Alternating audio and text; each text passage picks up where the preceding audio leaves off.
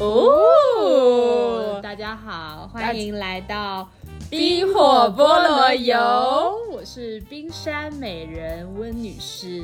我是你们最可爱的杰尼仔。哎为什么我这次给自己画了一个定语？就每一次我都要就是认真回想一下这个开头。呃，对，Anyway，刚才大家就是开头，不知道有没有听到非常清脆的一个。响声，那就是代表着我们这一周结束啦。我们非常 cosy 的 Friday night 开始了。两位好像很久没有这种对，因为对 cosy 的 Friday night 的 talking，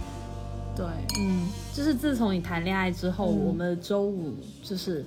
干嘛？你现在是在抱怨些什么吗？对，就是怨妇。我就是要故意说给某人听的啦，就是那些在听播客的心里有点数。好啦好啦，干嘛？就是人家就是最近就是深陷爱情的甜蜜啊，表示理解好不好？作为妈妈，嗯，OK。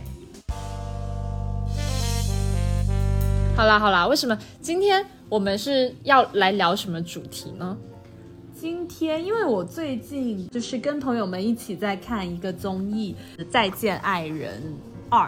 嗯，那今年的话，是因为前段时间休假，然后有朋友也说，哦，这个剧非常的抓马，而且那段时间，你前段时间如果看微博，应该就是有对，就是那个最热门的那一对对 CPU，对对，所以就是你 你是说 OK，那我就看一下，然后一看呢，就会发现说 OK，这个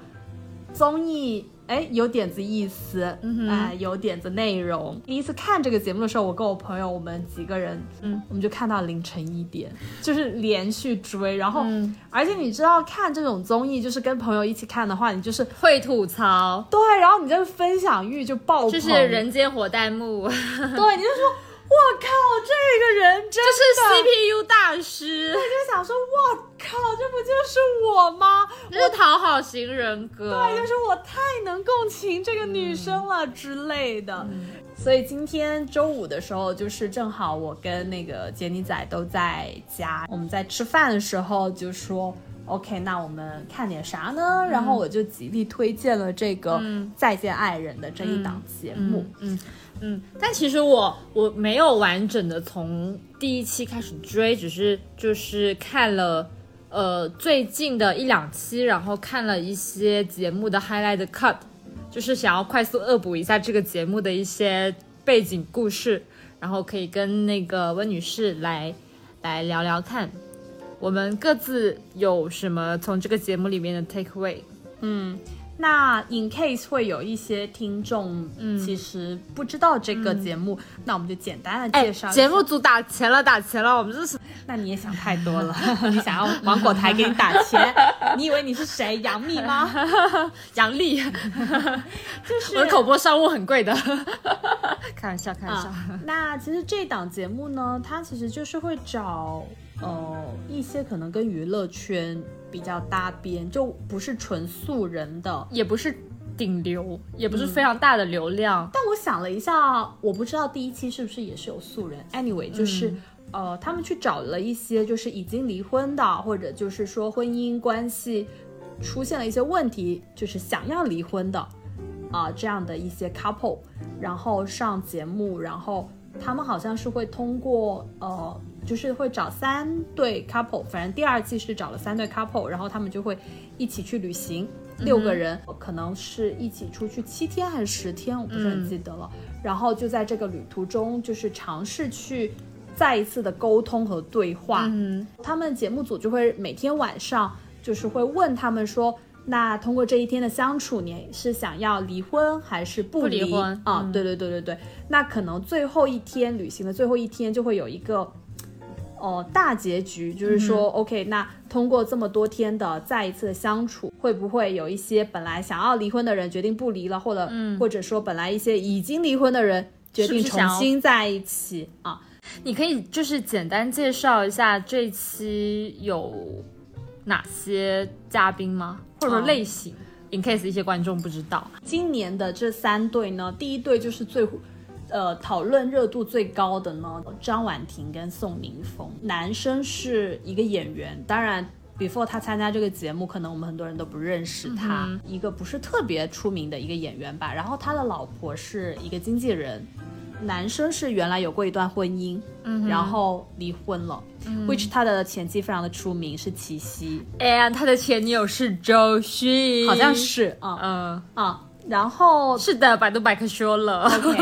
然后他们两个呢，就是认识呃非常短的一段时间就在一起了，然后在一起不到一个月，嗯那个女生就怀孕了，嗯然后他们就结了婚，嗯然后就生了一个小孩，嗯，然后女生是那种。很强势，就我从看第一集跟第二集的时候，就觉得这个女生真的很有压迫感，就他会一直语言攻击你。嗯如果他认为是这样的，嗯，别人说了不一样的意见，他是不会听进去的而。且还会跳进来立刻反驳。对，而且很容易就是脾气非常火爆，就是一点就着的那种。嗯而且就是我们会感觉，当时会感觉就是他疯狂的在 PUA 男生，就觉得说你不行啊，嗯你是个拖油瓶啊之类的啊。嗯所以当时是对这一对的第一印象，嗯啊，也是因为。这个女生还是就她的个性比较突出吧，所以当时在网络上讨论的热度也非常高。嗯嗯，那第二对呢，就是呃苏诗丁还有和卢和哥卢哥。那苏诗丁的话，大家应该也比较熟悉啦，就是一个、啊有吗？有啊，其实我只算是听说过他是歌手，对，但是你欸你你是听说过吗？嗯所以就是他不是一个素就我脑海里有一个名字，对，但他不是那种很流量很火的，对对对，一线的这种。嗯，然后她的老公是一个舞蹈导演。刚才就是我对又百度百科了一对下，对对，然后也是会做一些呃艺术类的，嗯。好像装置艺术相关的东西他也会做，反正就是一个文艺青年。嗯。然后他们这一对呢，就是很浪漫吧，就是文艺的男女，嗯呀然后就在艺术家情侣、艺术家 couple 的意思。对对，他们就是那种擦出了爱情火花的那种，然后为爱结合，然后哦、但是真的到结婚以后，可能哦、因为那会儿苏士丁就是。事业比较好吧，然后在北京发展，然后两个人长期在不同的地方，然后男生在上海，然后女生在北京，然后长期异地，然后可能两个人也没有很好的沟通吧，嗯。然后最后就离婚了。嗯。嗯，第三对的话呢，其实年纪会比较大一点，五六十五六十十岁，然后男生是香港的一个比较出名的配角演员吧，虽然其实我们也叫不出他的名字，嗯但是很眼熟。对，就一看到这个人就说 OK，, 哦我知道，我在哪部哪部戏里看过就是他有拍过非常多剧的。的配角，嗯。啊、然后他老婆其实也是很美，保养的很好，但是就是也不是娱乐圈内的人，嗯嗯那他们这一对比较神奇，就是呃上来的时候就是相互都很关心对方，其实是结婚几十年了，嗯哼。所以就是你又觉得他们好像是特别好的，嗯。所以他们离婚的理由也是呃因为那个女生的身体不是很好，嗯。就是之前也是生过病，然后做了手术。男生就是就是这个威哥，嗯，微微。对微微，最后是他提出要离婚，就嗯分居。OK，所以我我先 update 一下，第一对的那个张婉婷跟宋宁峰是没有离婚，但是他们出现了很大的感情或者婚姻的问题嗯啊、那第二对苏诗丁跟卢哥呢是已经离婚一年多，没见过。对，而且中间一年半都没有见过，因为这个节目他们才重新见面的。对，然后第三对这个微微跟这个 Lisa 姐呢，呃，分居了好像一年多，没有真的签字离婚。但好像他们这一年多，呃，分居的过程中，其实还跟对方有生活上的往来的。哦，就偶尔会有联系这样子嗯。那我们当时第一次听，就是他们分居的原因，是因为微微就是抱怨 Lisa 姐经常打麻将。她的出发点是说，呃，她身体不好，嗯，但是她打麻将的话，可能会连续打个十几个小时，嗯，十二个小时到晚上就是一两点这样子啊，然后他就觉得他很不爱惜他的身体，嗯，然后就这个原因离婚了。嗯就一开始听起来也觉得有一点 crazy，、crazy。对，但是你后面慢慢的去看这个节目的时候，你就 OK，就慢慢的理解这些人讲的一些问题。嗯看完这两集之后，你对这三对 couple，嗯，你印象最深刻的是哪一对，或者说哪一个场景？嗯我其实有好几个场景印象都蛮深的，因为我在看到那个场景的时候，一个是当下非常认同他们起争执的点，因为可能也跟我一些个人故事相关。然后另一个可能印象是让我印象深刻的场景，或者说是印象深刻的理由是，我看到他们发生冲突的那个片刻，他们提出了一种我之前没有在感情关系中思考过的一个问题。嗯，所以我会可能会对呃这两个事情比较印象比较深刻。呃，其实因为我没有看过第一、第二期嘛，其实第一、第二期也是张婉婷被骂的最厉害的时候，她不是频繁上热搜，跟各种公众号推文说说他们什么 CPU 啊、PUA 大师之类的。但我因为我看的是第三、第四期还是什么，就比较后面的两期嘛，对我比较了解就是张婉婷跟宋宁峰这一对。然后我在看的时候，我就呃比较。多 focus 在张婉婷身上，但是我其实没有看到她太多 PUA 对方的的东西，我看到的反而是她作为一个非常高情商的存在，不管是在他们两个之间，还是说她处在就是他们这个小团体中间，她都是充当一个非常高情商，然后控场啊，然后协调各种关系的的角色。他其实节目中有放了一些他的生活片段嘛，嗯，就是他如何照顾他的家人，他的呃他的老公，他的孩子，如何操持家务，然后如何就是在呃这个照顾家庭的同时，然后也事业也做得不错之类的。然后我觉得他其实不会像是说那种只是单纯的在 PUA 对方，把这当成一个管理亲密关系的手段的一个人。而是说，因为她作为一个这么多角色，而且其实 to be honest，我觉得她的她的老公有点在这段关系比较，不是说弱势，而是说没有勇站出来承担很多东西，就比较沉默的那一方。所以她其实很多时候被迫去撑起这个强势的角色，她才能掌控好这个家，才能处理好这么多事情。那当然她。个人的性格里，肯定也是会有一些强呃强势的底底色在，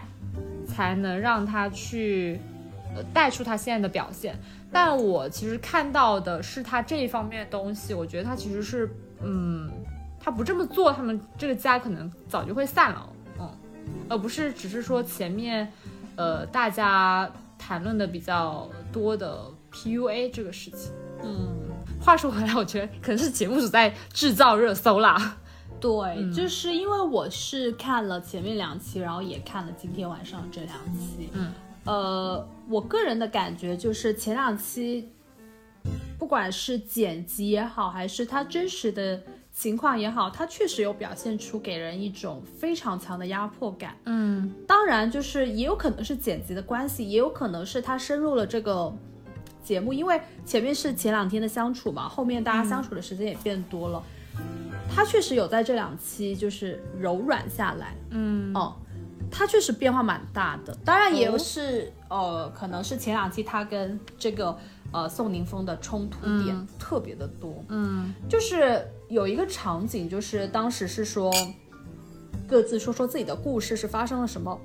问题之类的，嗯哼，那首先他们在相处中。就是比方说在车上，然后他就会说，哦，那宋宁峰，你娶到我就是你这辈子最大的运气啊，因为她老公是个演员嘛，然后她就是说你的共情能力很差呀，我常常都觉得你怎么能够做一个演员呢？就是我觉得你的共情能力可能比一般人都要差，然后就会质疑他，嗯，然后也会跟他说你现在也没有成名，你不要在这讨论演技什么的，嗯，然后。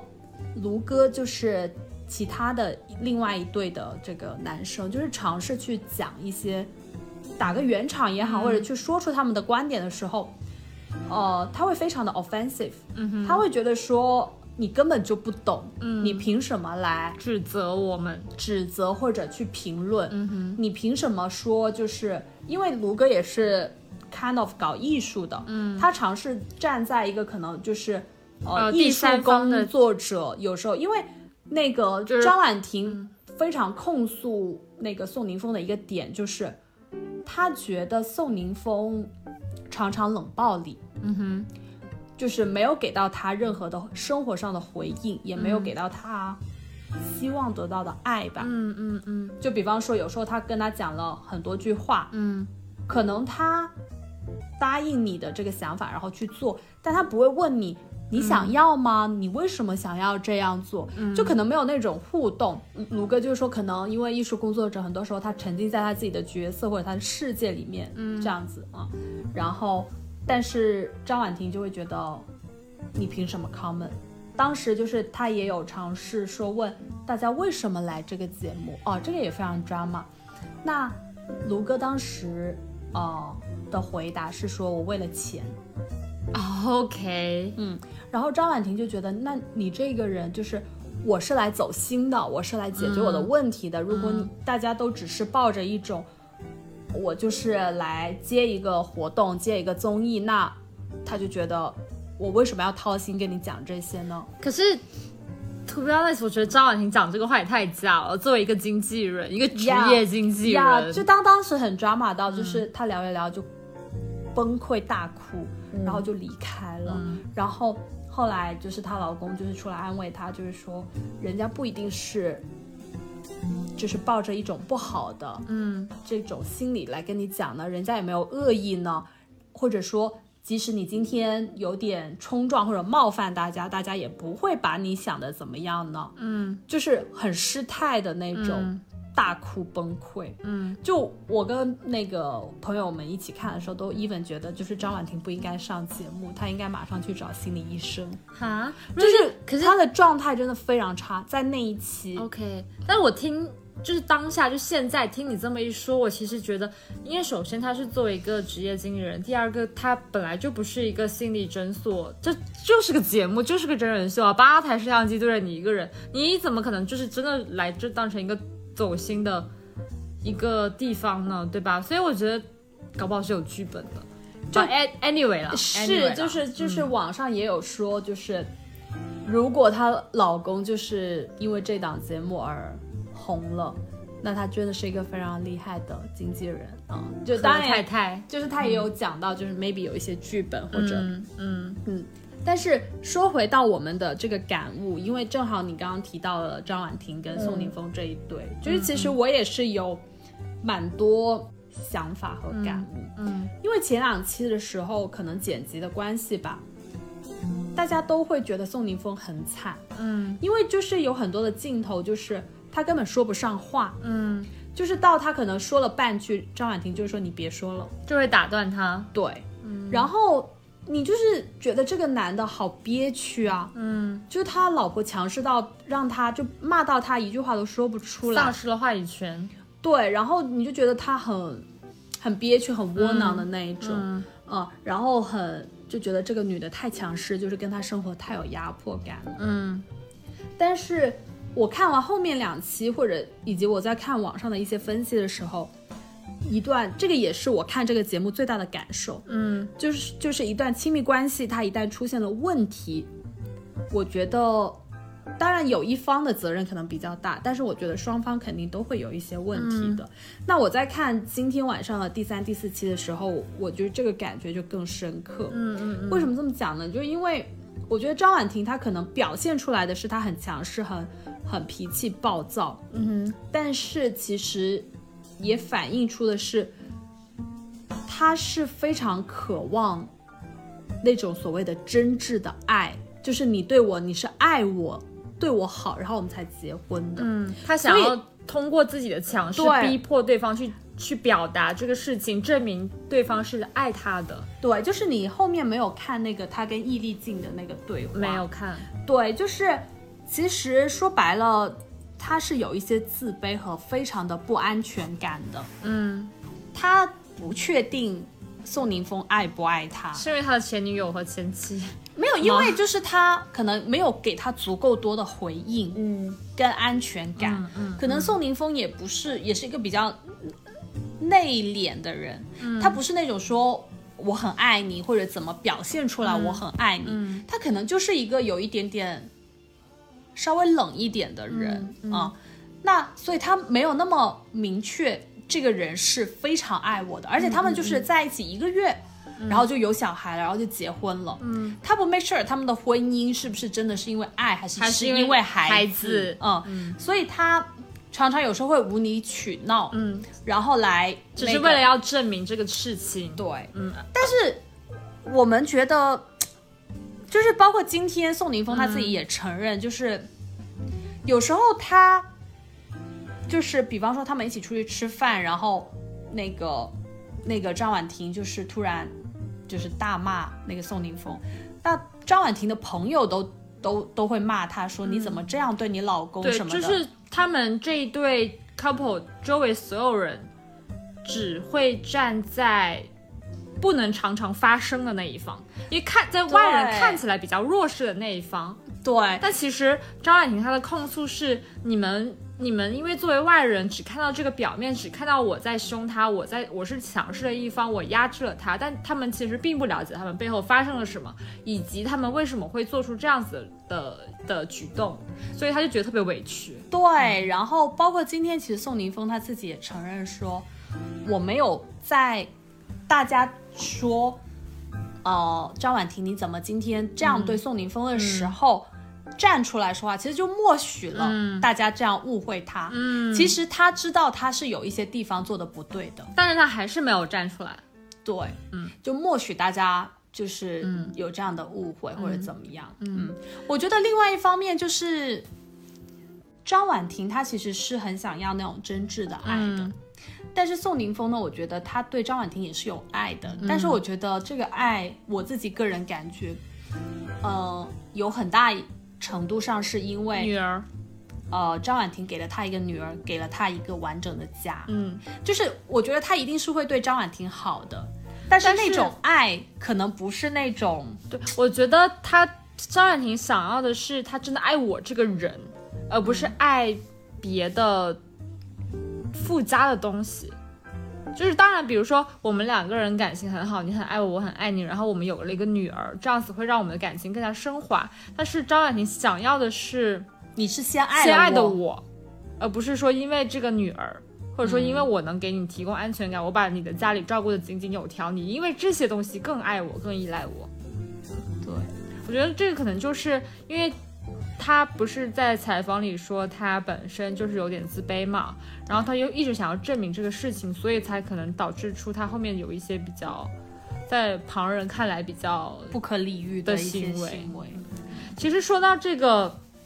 冷暴力或者不回应吧，我我有一个场景就是印象蛮深的，就是因为他们这一次的拍摄是在甘肃的某个沙漠的景区里面，然后他们有一天的行程是去到呃沙漠里的某一个什么雕雕塑公园，嗯，那个雕塑公园很大，但是都是在沙漠里面，然后可能呃隔一百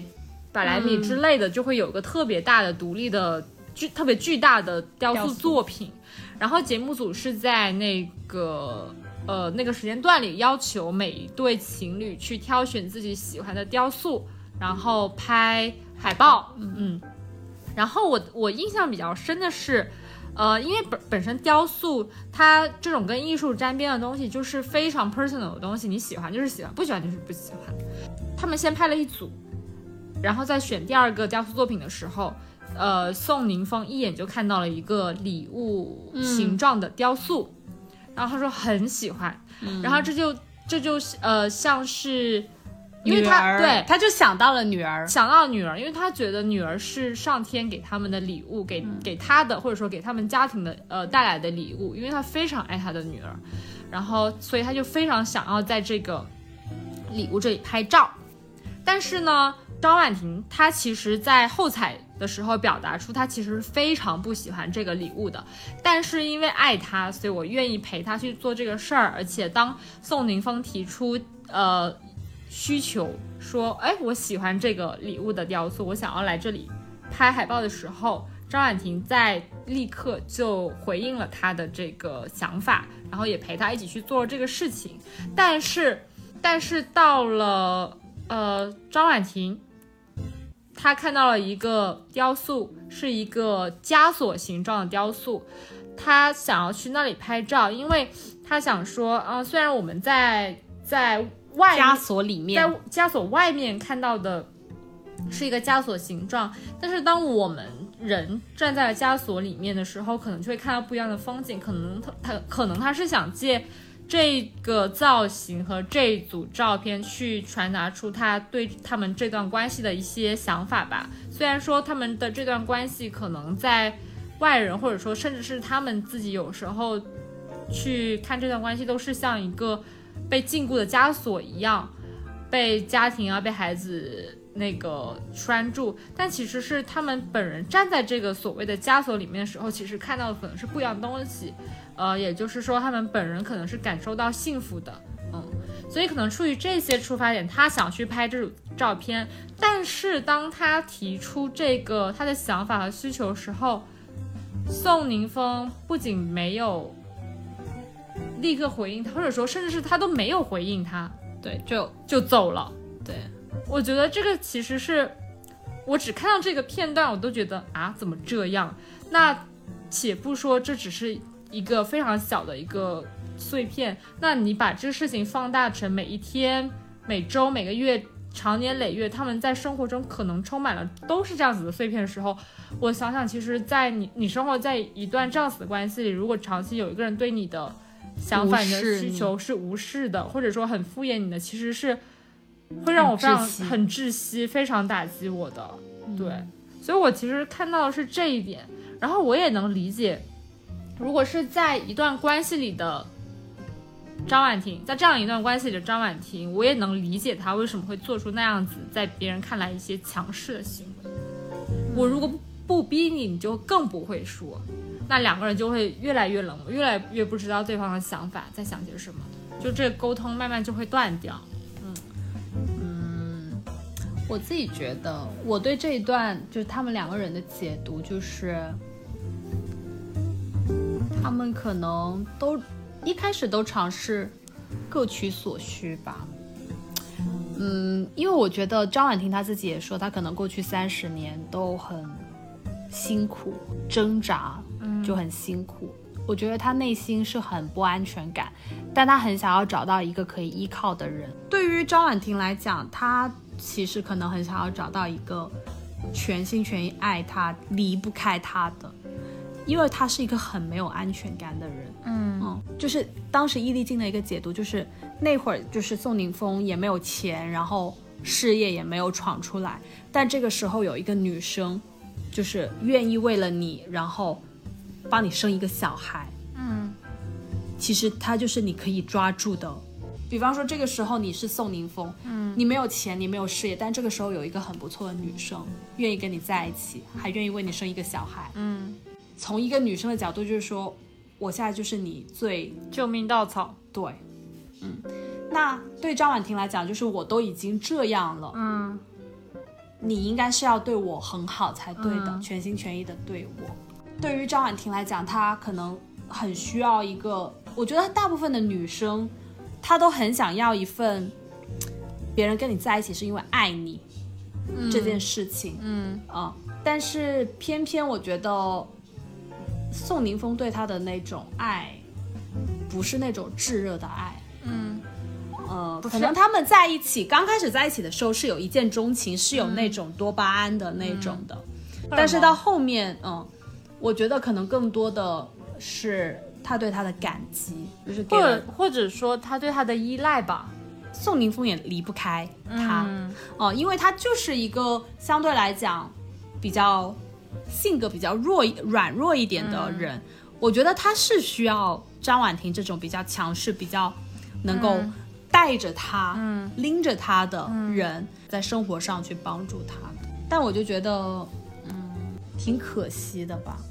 就是都。我其实有时候会觉得张婉婷有一点可怜。对啊，好啦，我们好像聊太多这一对了。嗯，但其实我我刚开始看的时候，我对那个 Lisa 跟微微还是蛮多觉得可以讲的。但是其实我看完今天之后，其实，嗯，我我反而是有一点想聊一下卢哥跟苏诗他们这一对也很妙，因为特别是今晚就最新一期，他们有他们在那个。呃哦，对，就是去接上我刚才讲的，他们不是在那个雕塑公园拍完了照片之后，然后他们嗯、回到了他们的酒店，然后一起吃晚餐，一起看就是拍出来的成片。就是因为看到那个苏诗丁、苏苏和卢哥的照片的时候，然后他们就聊起了一些他们的往事，然后聊着聊着，两个人就是就情绪就上来了，就开始变成了，呃，也不是那么激烈的争吵了，对。然后他们争吵的冲突点是，你到底明不明白你自己想要什么？因为，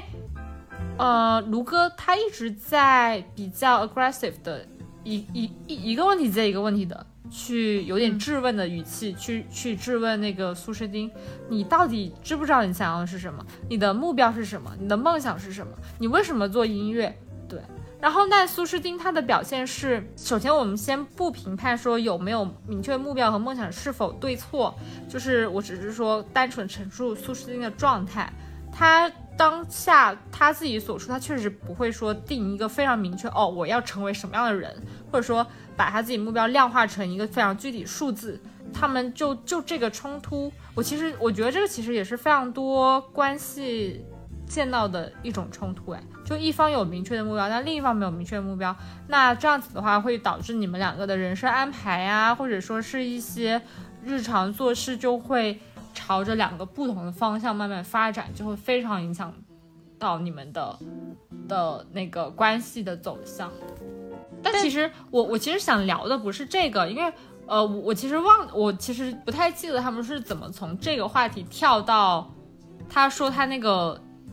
情绪问题上了，你记不记得？我其实想说的是他那个情绪的问题，就是苏诗丁的那个情绪问题。没有，是这样的，嗯。因为，呃，苏苏是那种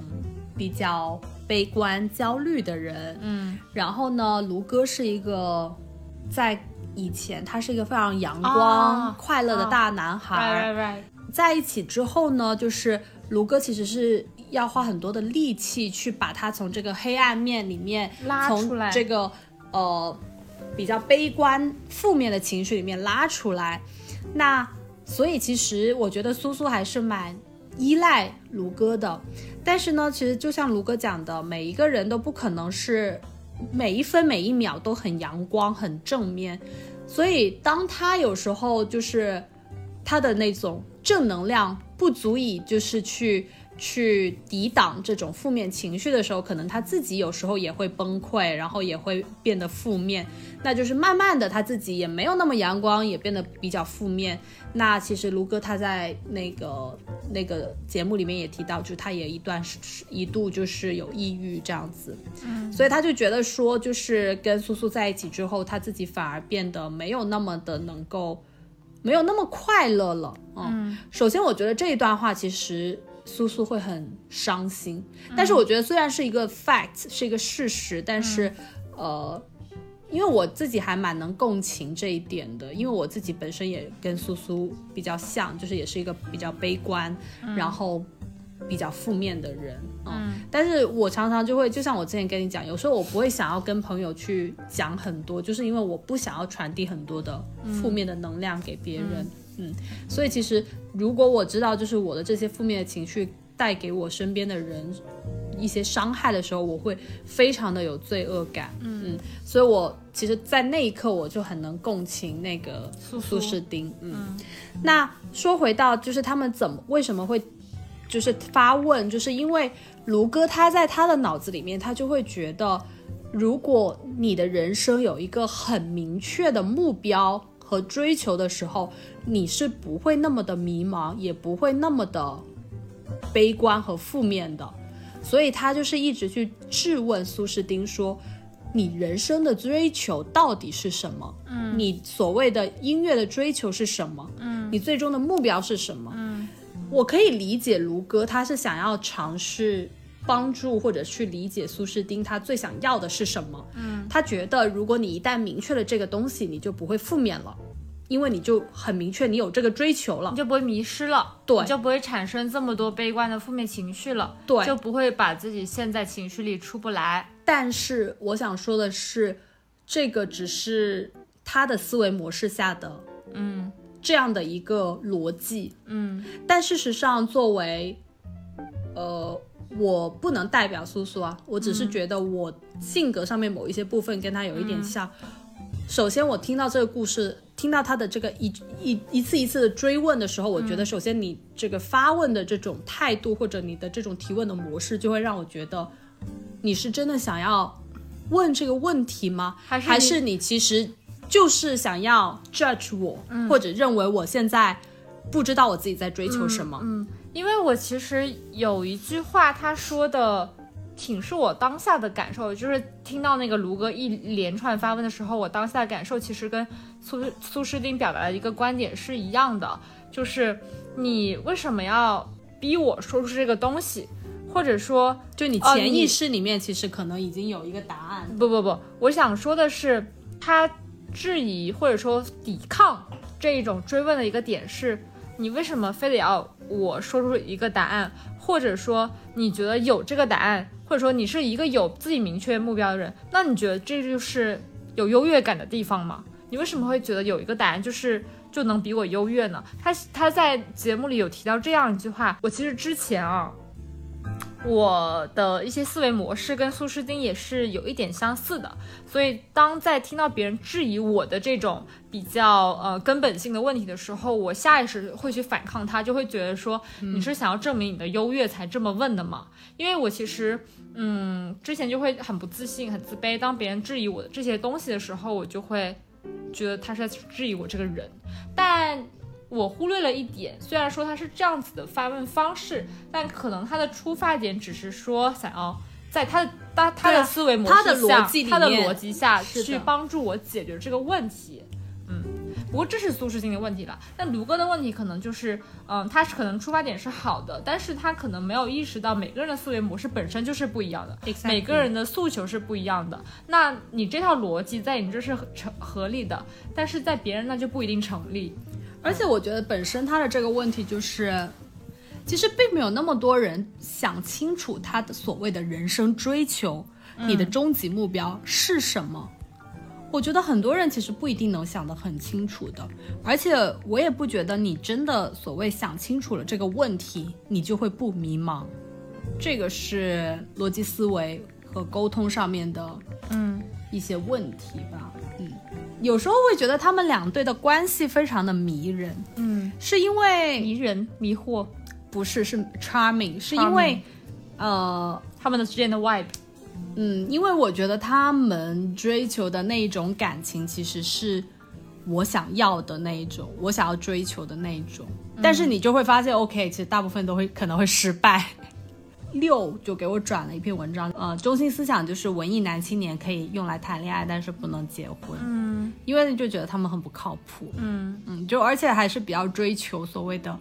自我啊，追求所谓自己的一些理想啊，然后会放弃很多。嗯，那你觉得你看这个节目，除了刚才那些我们讨论有的没的，你觉得你比较想分享的一个 take away 是什么？我自己比较深的一个 take away 就是像我刚刚讲的，就是在一段亲密关系里面，嗯，如果出现了一些问题的话，我觉得其实双方或多或少都是会有一些问题的，所以我觉得其实是呃要去维持或者说经营一段亲密关系，其实是一件很难的事情。首先，我觉得你要有一个你自己本身是要有一个良好健康的心理素质，或者你要有一个自己比较呃健康的生活。我的生活可能是指身心的那一种，呃，这个是一个帮助你有一段良好的亲密关系的，我觉得是一个基础。第二个呢，我觉得就是在一段亲密关系里面，其实是不能够太过于自我的。嗯嗯，一定是要相互的包容或者理解的，嗯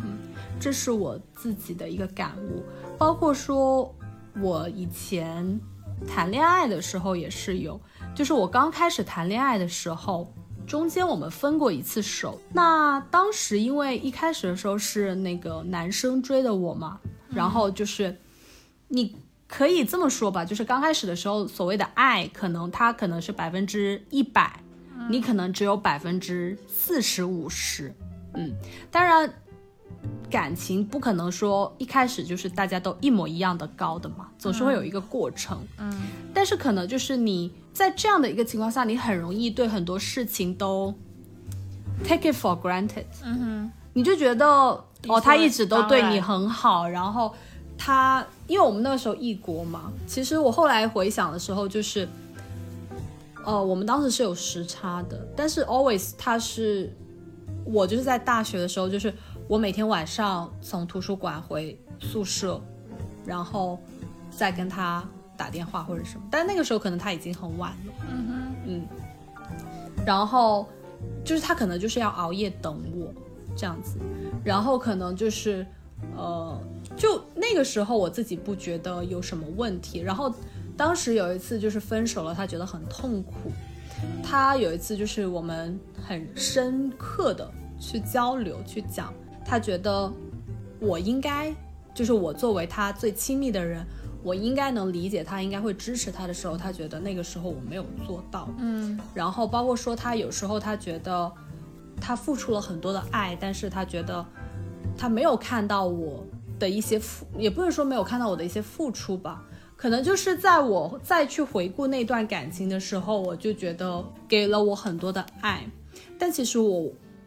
可能也是因为第一段感情了。忘记了，就是说这个人很爱你，那你也爱这个人的时候，你也是要做一些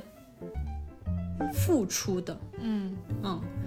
就是我觉得那个时候是自己不懂得去爱一个人，嗯嗯，所以就是你要真的经营一段亲密关系的话，我觉得是要双方都要有付出的，嗯，那当然了。对，所以就是在那一段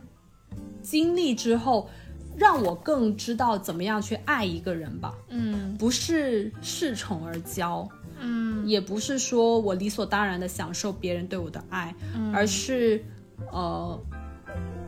我很高兴他爱我，然后我也很努力的去，也不是说很努力吧，就是我也会这样去爱你，嗯嗯，但是这个爱我觉得就是要让对方感受到，嗯就是相互包容嘛，这个第二个点嘛。然后前面第一个点就是说，我觉得一个很大的基础就是你的情绪稳定，你的所谓的身心健康，嗯我觉得是是是蛮好的。因为我自己，因为你知道我就是过去一段时间我自己是深受这个情绪问题的困扰嘛，嗯然后当然我在这个过程中其实是接受了非常多朋友，呃的，就是对我的爱，嗯但是我自己是觉得，所有的亲密关系也好，友情也好，它都不应该是一个单向的，就我觉得它应该是一个双向的。当然啦。所以就是，呃，一看你就不够爱我啊！开始张婉婷是这么这么的 突然，我就一时之间语塞。我会很感恩，就是朋友就是会对我很好，包括说，呃，在亲密关系里面，就是他可能一直很照顾我或者怎么样。我还是希望就是在他同样很脆弱或者说很，呃。不开心的时候，我也可以给到他一些力量、一些帮助，而不是好像我一直在一个很黑暗、很负面的情绪里面，然后他一直拉着我。我觉得这样的关系是一不定不长久的长久，就一定是不 sustainable 的。对，对，所以就是这个，也就是我说的，就是你不能够去依赖说，我通过一段亲密关系，然后把我拉出来，而是你自己本身比较好的情况是。你就是在一个比较稳定、比较好的一个状态，然后去经营一段亲密关系。嗯嗯，对，这个是我自己的一些 take away 和感受了。你呢？我最大的感受，因为我们是从旁观者的角度同时看三对嘛，那我最大的一个感触是，每一对情侣、每一段亲密关系都有他们自己的问题存在，当然也有他们自己的呃很幸福、很美好的地方，可能外人看不到的东西在。嗯，不管矛盾、美好这些东西，都是基于我们是两个独立的个体独立的灵魂，才会可能呃产生不一样的呃，因为不一样的东西而产生美好，或者也会因为不一样的东西而产生冲突。我觉得 that's fine，但是想说的点是，正是因为我们是两个独立的个体，我们不要过于的想要控制对方。我们要学会去尊重对方，去包容对方，不要把对方当成自己的妈妈或者爸爸，就是理所当然去享受对方对你的照顾、对你的付出。嗯，所以我觉得就是时刻要知道，我们是两个独立的个体。你享受了这些，当然你也应该平等的回馈给对方这些，不然你们的关系就像你说的是不 sustainable 的。其实最近我我身上发生的一件事情，就是我今天看到节目有个片片段，就是 remind 了我这个事情，就是呃微微跟 Lisa 姐这一对了，他们离婚的分居的理由是，你生病了，你身体这么好了，我精心照顾你了，呃，我希望你变得更好，但是你还是不爱惜自己的身体，去一打麻将就打就十几个小时，然然后也不回家。我觉得这就是因为。呃，Lisa 姐可能就是把，呃，你前面照顾我这个事情太理所应当了，然后不懂得去尊重对方对他的这种付出，嗯，然后还这么去 kind of 糟糟践挥霍自己的身体吧。然后这让我想到我最近发生的一件事情，因为我前段时间因为可能工作压力太大了，然后身体不是很好，然后也出现了一些亚健康的症状，呃。就是我的胃不太舒服，然后我就跟那个姐姐一直在抱怨，哎呀，好难受，工作压力好大，好不舒服啊。那天回到家之后，我非常不舒服，就在沙发上躺着，然后姐姐回来就忙前忙后给我准备吃的，给我准备药，然后但其实她那天也很累了已经，对，然后就那天就这么过去了。然后第二天的时候，我。因为那天太忙了，然后中午就没有好好吃饭，就只吃了两个面包，喝了一杯咖啡，然后晚上还去吃了螺蛳粉。然后我跟他说的时候，他其实挺生气的，因为那天我们还因为这个事情吵架了。所以吵架是因为呃，one of the reason。嗯，我不是故意这么去惹他生气，还是怎么着？没有想过这种行为会让对方觉得不被尊重。嗯。然后他就跟我说，他其实觉得，呃，我我我已经这么累了，然后我费心费力去照顾你，希望你变得好起来，希望你舒服一点，但是你却这么糟践自己的身体，那我在干什么？我在浪费我自己的时间，就觉得他觉得我特别不尊重他，所以其实我当下那一刻就理解了，然后我其实这几天也就是反思了自己一下，对我不能把他当成妈妈或者。爸爸就是一个理所应当来照顾你的长辈，那你的另一半还是一个独立的个体，就是人家其实没有责任说我一定要对你怎么怎么样，他就是我们的另一半为我们做这些都是出于爱，而不是出于像是长辈或者家长家人对你的那种责任和那种家人的爱意吧。对，所以我觉得我们其实应该本身就是 appreciate，本身就应该感恩这一点。然后也尊重对方为你的付出，嗯，所以我想说的是，嗯，这一点对，时刻记住我们是两个独立的个体，然后尊重对方的付出，也然后也尊重对方的想法。不错，感觉已经喝完这个，喝完这一杯，我就已经有一些醉以及困了。我其实是困了，因为不知道本来打算聊个半个小时。之类的，所以今今天是茶水间吗？哦，不是啊，今晚是 Friday night。OK，但是不知道怎么聊这么久啦，因为我很困啦，我今天我很忙哎，就是想要早点睡，明天还要去，明天我的 schedule 好满的。那我要先洗澡，不行，我不洗头，